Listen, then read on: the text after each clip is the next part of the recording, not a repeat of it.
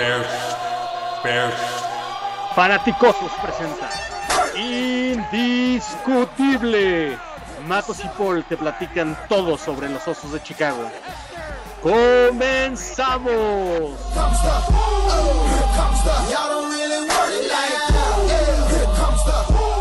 Queridos, muy queridos fanaticosos, bienvenidos a este capítulo número 2 de Indiscutible.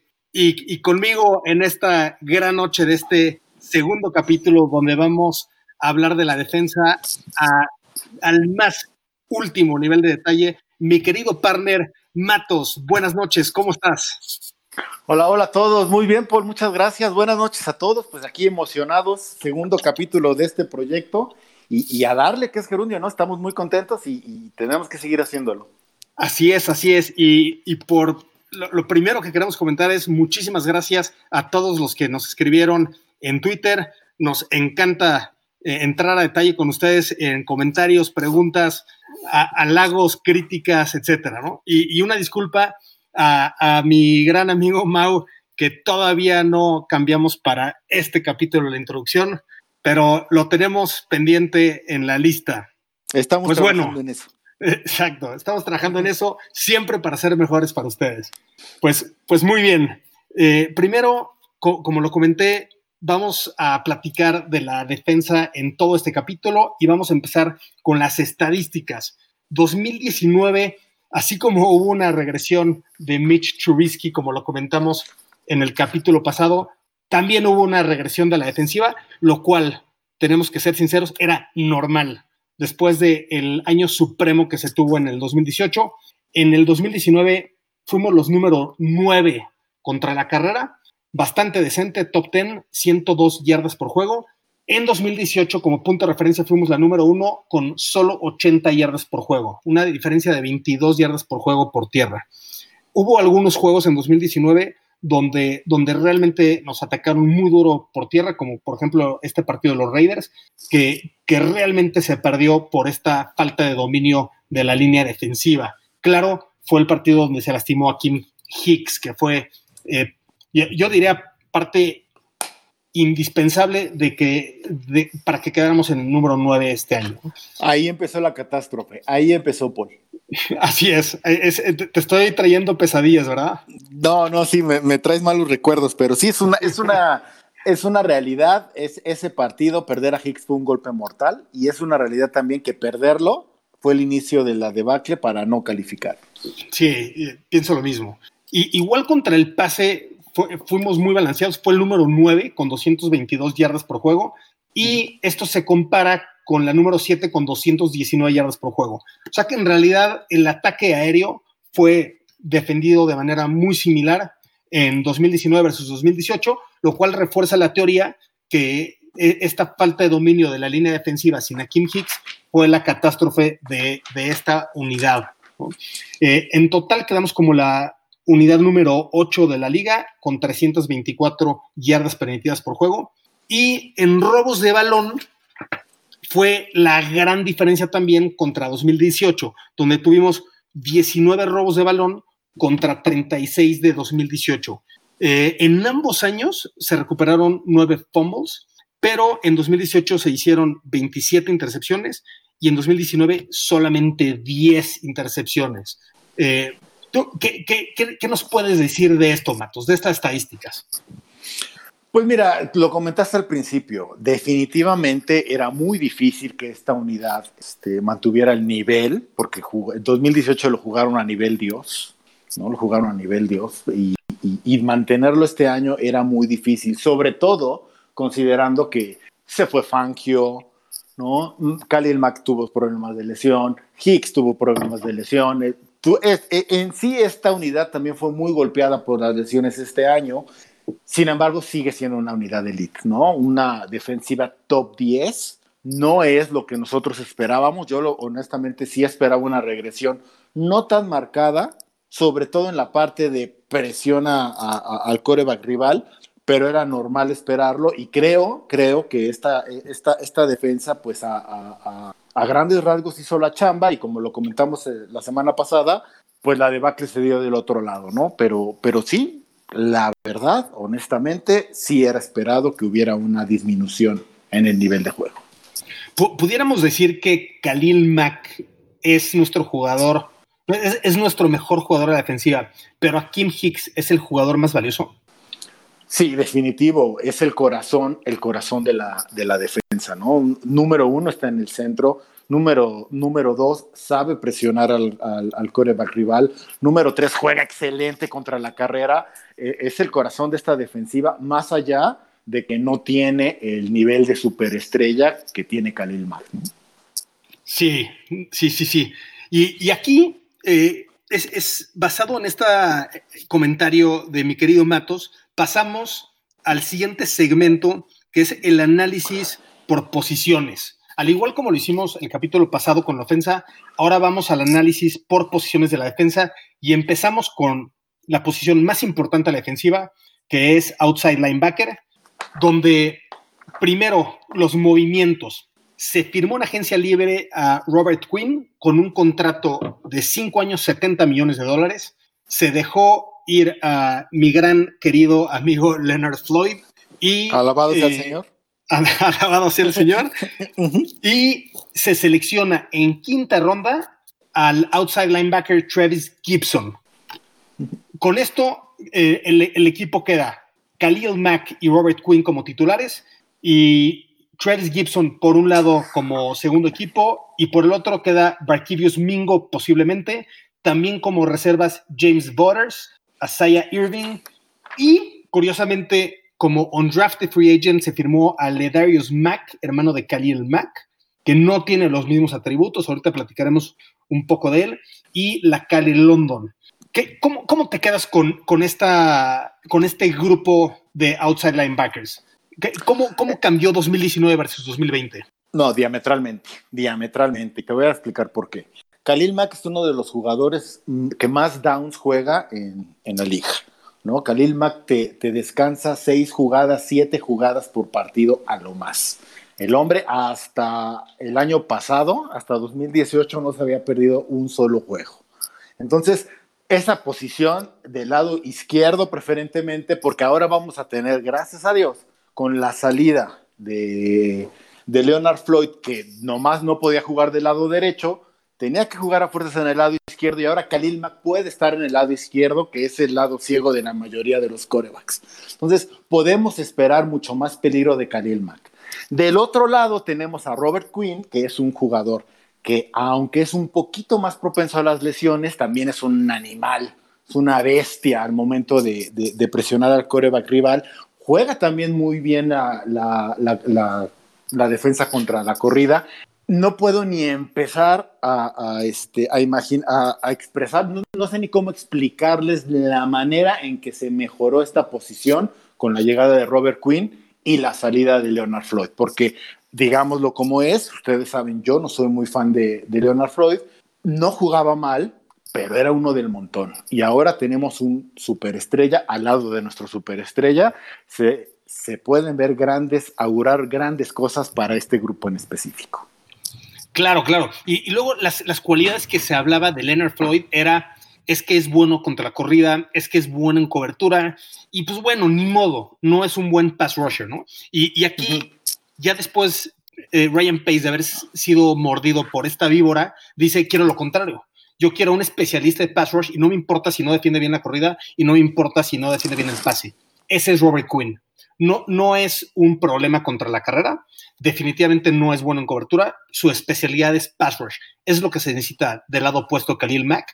Y algo bien interesante es que Robert Quinn fue tercero en la liga en acaparar a doble equipo en 2019, lo cual nos dice que va, a tener que escoger la ofensiva contraria a su veneno. O defiendes a Khalil Mack, o defiendes a Kim Hicks con doble equipo, o defiendes a Eddie Goldman, o, te vas por Robert Quinn. O sea, este, de, veras, esta línea se ve algo espectacular. Yo, yo sí me quedo con que va a ser la número uno de la liga. Sí, todos se quedan saludables y juegan en el campo y no, no, no se quedan en la banca lesionados, ¿no? ¿Concuerdas conmigo en eh, esto? Eh, por supuesto, en papel es un grupazo, en papel realmente por ahí, imagino a, la línea de Denver dándonos guerra por el número uno, por Fangio y porque Von Miller y porque tienen a Chop a nivel material humano, emociona este grupo, emociona de una manera impresionante. Creo, creo honestamente que la contratación cumbre de esta este, temporada baja fue Robert Quinn. Ojalá salga, ojalá salga y, todo parece indicar tiene todo para que funcione.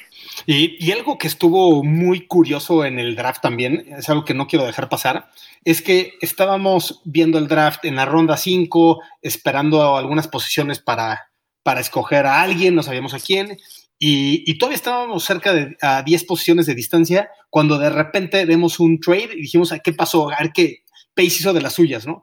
Y, resulta que entrega una cuarta ronda de 2021 para seleccionar al edge rusher Travis Gibson, que, que, la verdad después de ver video de Travis Gibson se ve un espécimen. Tiene el mismo cuerpo de Khalil Mack, 6'3", 265 libras, se mueve de una manera espectacular en el campo, va a ser una transición de posición de, de tackle, como, como en este, eh, en este rol como de five technique, ¿no? Como, como por dentro del tackle y hace transición ahora a estar por fuera del tackle. ¿Qué, ¿Qué, nos dices de Travis Gibson? O sea, realmente en él tenemos al complemento perfecto de estos dos titulares. Definitivamente a mí no me gustó nada ver el año pasado el, eh, a, a, la banca, ¿no? El momento que salía con, todos los problemas que tenía Leonard Floyd, cuando salía Floyd o Mac, era un desastre eh, estos Ed rushers, ¿no? Sí, mira, la verdad, honestamente, por ejemplo, tienes a Isaiah Irving, que es un proyecto que ya lleva tres años el proyecto y que nada más no ha despegado. Yo creo que, que, este, seguir esperando cosas interesantes de él es una pérdida de tiempo. Sin embargo, bueno, peores cosas se han dado, mejores cosas se han dado también. El caso de James Bouters, ese es, a mí, ese es mi gallo para hacer el, eh, el recambio, el tercero. Creo que ha mostrado muy buenas cosas. Creo que, que, también él vivió hace dos años un cambio de posición. Él estaba acostumbrado a tener las, los nudillos al piso. Y ahora como outside linebacker ha mostrado grandes cosas. Estuvo por ahí en la XFL mostrando buenas cosas. Es mi gallo. En el caso totalmente de Travis, de Travis Gibson, es un proyecto muy interesante. Si despega este año, bienvenido. Yo no lo esperaría. Todavía le daría de, gracia este año para que aprenda la velocidad del juego. Lo que nos entregue este año es ganancia. 2021, concuerdo, puede ser interesante si se desarrolla de la manera correcta.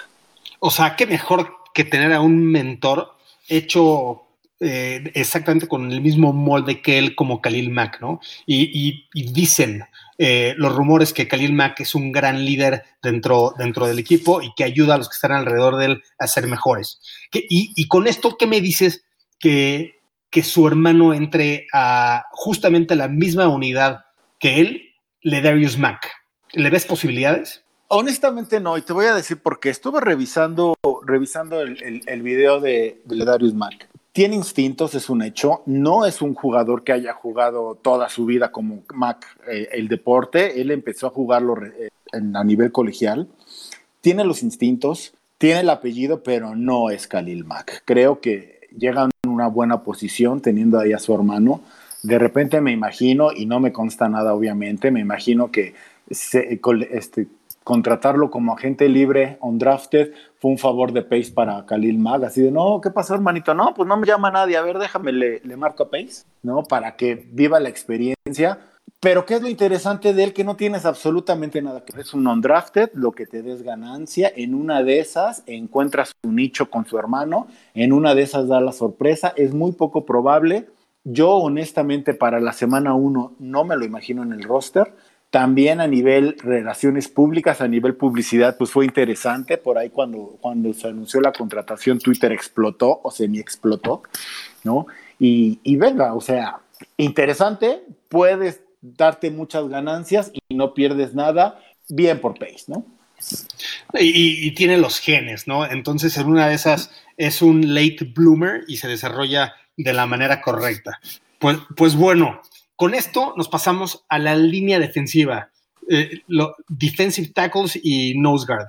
Tenemos entonces regresan a Kim Hicks, Eddie Goldman, Bilal Nichols, Roy Robertson Harris, Brent Urban y Abdullah Anderson. Y se firman como undrafted free agents a Trevor McSwain y Lee Autry. Y como agente libre a John Jenkins. Eh, esto, simplemente es un grupo espectacular, ¿no? O sea, ¿qué, te puedo decir? Pero, pero, pero adelante, comentando sobre la línea defensiva, mi querido Matos. Mira, cuando tú tienes a un jugador como Nick Williams, el Nick Negro, ¿no? Que tiene una temporada de ensueño, demuestra cosas interesantes, que, que, muestra gran futuro, que se acopla también a, a, un esquema de juego y te das el lujo de dejarlo ir, es porque tienes un grupazo. Y ese es el caso, ¿no? O sea, tan solo el, el tridente de Hicks, Nichols y Goldman, que a mí, honestamente, aúnale a, a, Khalil Mack y a Robert Quinn, para mí, y no soy nada objetivo porque amo a los Osos de Chicago, para mí es el frontal 7 más capaz de toda la liga. Y como veremos en el siguiente capítulo, capítulo número 3, por algo les pagan lo que les pagan, ¿no? Pero es un grupo redondo, una gran fortaleza, y si las lesiones nos dejan en paz en 2020, no me extrañaría que llegáramos a grandes niveles. Sí, sí, sí. como un teaser, como un teaser del siguiente capítulo, del 60 millones de dólares, de los poco más de 200 millones de dólares de nómina que tendrán los Bears en 2020, 60 millones de dólares, casi una tercera parte, está en justamente en esta unidad que acabamos de discutir entre outside linebackers y, y defensive tackles, ¿no? Que es esencialmente la línea defensiva. Exacto. Increíble la, cantidad de dinero invertido aquí. La calidad se paga, la estamos pagando y ahora ojalá retúe, ¿no? Exacto. Y, justamente como anuncio comercial del siguiente capítulo va a ser Siguiendo el dinero, follow the money. E, ese, ese, es el título del siguiente capítulo que, va, a estar, va a estar increíble, lo van a disfrutar muchísimo. Pues bueno, Front Seven, yo me quedo contigo. Eh, es, el número uno de la liga en papel. Y con esto nos vamos a otra gran inversión en, el draft. Nos vamos con los inside linebackers, donde se firmó hace ya cuatro años. ¿Cómo pasa el tiempo? Acabó Danny Trevathan su contrato de, de, agencia libre, donde muy pocos pensamos que iba a jugar los cuatro años. Pensamos que iba a estar dos y lo iban a cortar. Llegó Roquan, eh, al contrario, es un gran líder y se ganó un segundo contrato con los Bears, su tercer contrato en la liga. Y, los titulares indiscutibles, Rockwan Smith y Danny Trevathan. Justamente cuando Rockwan estaba jugando su mejor fútbol el año pasado, fue cuando se lastimó de ese pectoral. Y, pues bueno, ya no, no pudimos deleitarnos con, estos eh, performances que tuvo. ¿no? y se quedó eh, a nada de las 100 tacleadas por segundo año, o sea, a nada desafortunada lesión, definitivamente desafortunada. increíble, esa primera serie contra los Cowboys, donde nos corrieron por encima, por cierto, este, tuvo, en las primeras tres jugadas, tuvo tres tlaqueadas y, y se lastimó, siguió jugando toda la serie lastimado, se veía notoriamente lastimado, no quería perderse una sola jugada, jugó toda la serie y, definitivamente e, esa voluntad de querer jugar nos afectó en esa serie, pero fue un gran partido para, para los Bears. Eh, el segundo equipo es Joel Iggy Buniway, Iggy, mejor conocido como Iggy, eh, Josh Woods, y se firmó a Devante Bond a final del año pasado, y se firmaron como undrafted free agents a Rashad Smith y Keandre Jones. ¿Qué, nos, nos, puedes decir de, de este grupo, Mimatos? Mira, hay dos cosas muy, muy interesantes en este grupo. Número uno, desde el año pasado lo, lo, vaticinamos, no sucedió, esperamos que este sí suceda. En algún momento de esta temporada se tiene que dar el cambio de guardia entre Roquan Smith y Danny Trevathan. Danny Trevathan por los últimos cuatro años ha sido el mariscal de campo de nuestra defensiva, es el que lee, el que manda las jugadas. En algún momento de esta temporada tiene que ceder esas este, funciones a Roquan Smith, ¿no? Sin embargo, sin embargo, si no lo hace, te puedo decir que a nivel titulares toman una dupla top 5 de esta liga, nuevamente en papel. Qué bonito se siente hablar de esta defensiva, totalmente diferente al capítulo pasado. ¿eh? No, eh, esto, esto es pura felicidad, mi Matos. Sí, no, está cañón. Eh, Me eso, preocupa un poquito. Que... Adelante, adelante. ¿no?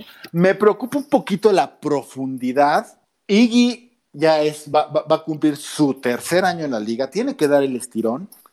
Tanto Treveran como Roquan Smith han batallado con las lesiones y fuera de ellos la profundidad no es la más óptima. Iggy puede ser una gran sorpresa, pero su función es más equipos especiales, ¿no? A mí en lo particular, y esto es mi opinión, yo creo, ahora un minutito, porque estoy viendo que se me fue el nombre. yo creo que Barkevius Mingo va sufrir un cambio de posición. Yo no creo, yo no lo ubico en esta defensiva como outside linebacker. Mi apuesta okay, es que eso, eso está interesante, ¿eh? Mi apuesta es que Barkevius Mingo va a cambiar de posición. Ya jugó con anterioridad. En momentos lo, lo, lo, hizo en Seattle, en momentos lo hizo en Cleveland. Yo creo que Barkevius Mingo va a ser el tercer inside linebacker y Iggy va a ser el cuarto. Por ahí me imagino, o sea, ¿no? Es... Tiene talento el chavo, ¿no? O sea, fue, fue, seleccionado en la primera ronda y simplemente fue un post como, como, como edge primero. rusher, pero. Uh -huh Exacto, como McClellan, exacto. O sea, eh, él no, no, funcionó de, de, edge rusher y luego se fue a inside linebacker y ahí tuvo un, una carrera mucho más productiva. Y yo justamente eh, te, te, iba a preguntar cómo veías a Iggy y a Josh Woods. Entonces, a Iggy lo ves 100% como equipos especiales, a Woods le ves talento. O sea, si se lastimaran como el año pasado, Rockon Smith y Danny Trevathan, eh, en, en ese momento también pensábamos que Kwiatkowski no iba a tener el nivel y, y, uh -huh. y, realmente demostró algo increíble, ¿no? O sea, ¿tú, ¿tú, tú, realmente crees que Josh Woods no pueda dar ese salto? Yo creo que Josh Woods puede cubrir la posición en caso de una lesión. Cuando suceda la lesión, porque desafortunadamente con la historia tanto de Dani como de, de Rock One, esperar que, que, que, no se pierdan algún juego es como, como ridículo, ¿no? Sería como que esperar un milagro. George Woods puede cubrir la posición en una eventualidad. No le veo material de titular. Ahí sí se lo veo por la potencia física, por la velocidad, por los instintos y por la manera en que tú ves jugar Iggy junto con McManus es el as de, los, de nuestros equipos especiales. Y esa velocidad, esos reflejos, esa reacción es ideal para la posición de inside linebacker. Apuesto en Iggy, creo. No, o sea, perdón, eh, aquí vamos a ver cómo también Rashad Smith y Kendrick Jones funcionan, ¿no? Porque yo, yo la verdad no, no puedo ahorita proyectar que serían eh, un, unos grandes segundos equipos porque obviamente no lo sabemos y tenemos que ver cómo juegan en preseason y nosotros realmente verlos contra competencia de NFL, pero fueron dos contrataciones de undrafted que en el momento en el que los undrafted vieron que aquí no seleccionó a nadie en el draft y que no se firmó nadie en agencia libre, estos dos chavos que, que tienen, eh, que tuvieron bastantes buenos eh, calificaciones y que se pensaba que fueran a ser drafteados, los dos acabaron con los Bears. Vamos a ver qué sucede con Rashad Smith y Kendrick Jones también, mi Matos. Y nuevamente, al final te digo, todo lo que ellos nos entreguen es una ganancia cuando tienes este equipo titular. ¿No? Y se pone mejor cuando pasamos a las demás posiciones. Es una delicia hablar de esta defensiva con todo y que bajaron nivel de un año, del año de 2018 para 2019, sigue siendo un gran grupo y siguen siendo dominantes. Entonces, si ellos, y también vamos a ver otros novatos cuando hablemos de profundos y cuando hablemos de safety, si ellos se llegan a establecer y dan la sorpresa, bienvenida, pero no la necesitamos. Y eso habla muy bien de, de, cómo Pace está formando este equipo nuevamente en papel, porque los resultados pues tienen que empezar a llegar, ¿no? Sí, yo, de, definitivamente mi, mi, postura con Pace es que ha sido un gran arquitecto de esta defensa. Recibió una verdadera basura, con todo respeto, a, a, nuestro, a nuestro equipo de la era Trestman, ¿no? Y, y, la verdad le ha dado la vuelta de una manera increíble. Y, y obviamente el juicio todavía está del lado ofensivo, donde ha decidido apostar más por cocheo que por talento. Pero veamos que este 2020 nos, nos espera allá y por lo pronto seguiremos deleitándonos de esta defensa. Ahora hablando justamente a los profundos, donde empezamos con los corners, tenemos que regresan al roster Kyle Fuller, Buster Screen, Kevin Tolliver, Duke Shelley, Kentrell Bryce y Xavier Crawford. Y Sherrick McManus en este rol dual también con safety. Fueron drafteados en la segunda ronda con el pick número 50, Jalen Johnson de Utah, que, que se ve un tipo con talento de primera ronda, con habilidad con el balón, con una rapidez indiscutible. Y, y también en quinta ronda fue seleccionado Kindle Vildor. Por otro lado, en agencia libre se firma a Artie Burns, que viene de los Steelers, que también fue una selección de primera ronda. Se firma a Trey Robertson, que, fue uno de los mejores jugadores de toda la, CFL de, Canadá. Y, y, con esto ¿con quién te quedas? obviamente, titulares tendremos que decir Kyle Fuller, Jalen Johnson y Buster Screen, ¿cierto? ¿Quién, crees que haga el roster? Es, un nivel de competitividad altísimo. Yo veo este grupo mucho mejor que el del año pasado, Matos. ¿Estoy equivocado? Mira, a nivel campo de juego, no. Creo que el potencial de lo que seleccionamos en el draft, a nivel papel, y es que de repente nos emocionamos de más, pero es que a nivel papel se ve muy bien. También no olvidemos que la posición de corner históricamente es la que más se le ha complicado a Ryan Pace. ¿no? Es donde, donde, donde más ha tardado en, encontrar talento. Creo que la pérdida de Amukamara a nivel vestidor pesa y pesa mucho. ¿no? Yo en, su momento lo, lo, lo, lo. Yo, por lo que él te aportaba más en el, en el vestidor que en el campo de juego lo hubiera, lo hubiera, este, lo hubiera conservado. Sin embargo, mira, sabes que donde la veas, Jalen Johnson de, de, Utah, material de primera ronda. El, chico que viene de la CFL, que tiene un el mayor, se le dio el mayor contrato para un undrafted en la historia de la liga, en la posición. Imagínate nada más, y hubo una puja por sus servicios que afortunadamente ganó Chicago hay algo ahí que no solo Ryan Pace vio, eh, sino que la liga en sí. Adicional tienes a Artie Burns, adicional tienes a McManus que cuando ha necesitado jugar lo ha hecho muy bien. Nuevamente, perdón, el grupo está completo. Tienes a un All Pro como Kyle Fuller y a partir de ahí a jugadores que cumplen como Buster Scrine, a proyectos interesantes, a banca, a, banca veterana cumplidora. Mm, bueno, es que es, es, una delicia hablar de este grupo, ¿no? O sea, no le falta nada a este grupo en específico, Corners, no le falta nada y tiene muchísimo, muchísimo potencial. Sí, o sea, en el peor escenario que se lastimaran los tres titulares, Kelly Fuller, Jalen Johnson y Buster Screen, que me encanta la manera de jugar de Buster Screen eh, con esa agresividad que tiene, pero en el, vamos a irnos al peor escenario, donde, o sea, realmente eh, pudiera sacar a tres entre Sherrick McManus, Kindle Gildor, que, se ve interesante. Este Duke Shelley, que fue selección de draft del año pasado. Kevin Tolliver, que ha jugado bastante bien. Burns, o sea. Y Burns, exacto. Y Trey Robertson, que sería como. Ya si los tres se lastimaran, Trey Robertson estaría. Ahora, escoge a los seis mejores. Obviamente está Fuller, Johnson y Screen, pero con, o sea, por ejemplo, Burns hará el roster. Kevin Tolliver, yo creo que sí, pero Duke Shelley o Kendall, Kendall Vildor o Trey Robertson o Artie Burns. No sabemos, ¿no? Ahí, tiene una, decisión fuerte, fuerte para el staff de cocheo para iniciar la temporada, ¿no? Porque definitivamente no todos pueden estar, ¿no? Entonces, pero qué interesante y qué padre que tengas este tipo de, este, de dilemas. Sí, eso, eso está interesantísimo. Y, y, por otro lado, y cambiando de tema, no hay dilemas en los safeties, ¿no? Tenemos firmamos en agencia libre y lo firmamos después del draft, donde definitivamente eso nos dice que seguramente Pace tenía en su mira seleccionar a un safety que, simplemente no llegó.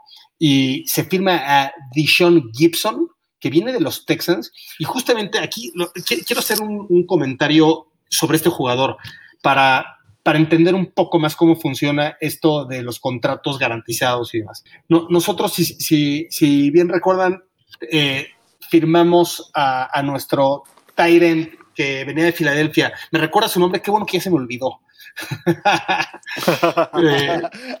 a mí también, ya, ya no quiero hablar. Burton.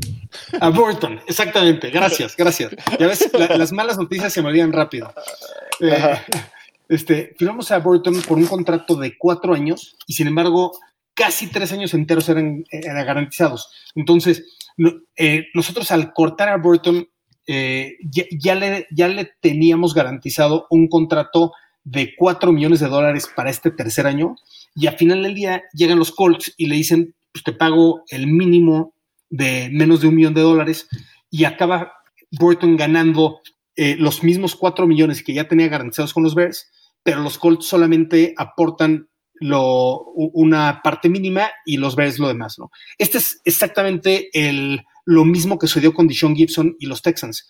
Lo firman el año pasado por un contrato de tres años con prácticamente dos garantizados, se acaba lastimando, están contra el cap, es, es, es un, eh, lo, lo, cortan por, para ahorrarse la mitad de su contrato, pero entonces ahora los Bears son los ganadores porque Gibson va a recibir un contrato de 4 millones de dólares de los Texans y, y, simplemente los Bears van a pagar menos de un millón de dólares. ¿no? Entonces, el, el, efecto negativo del contrato de Burton, eh, casi casi que pudiéramos decir, querido Deshaun Gibson, te vamos a pagar 4 millones de dólares y tenemos un safety que está muy interesante en cómo se complementa con Eddie Jackson.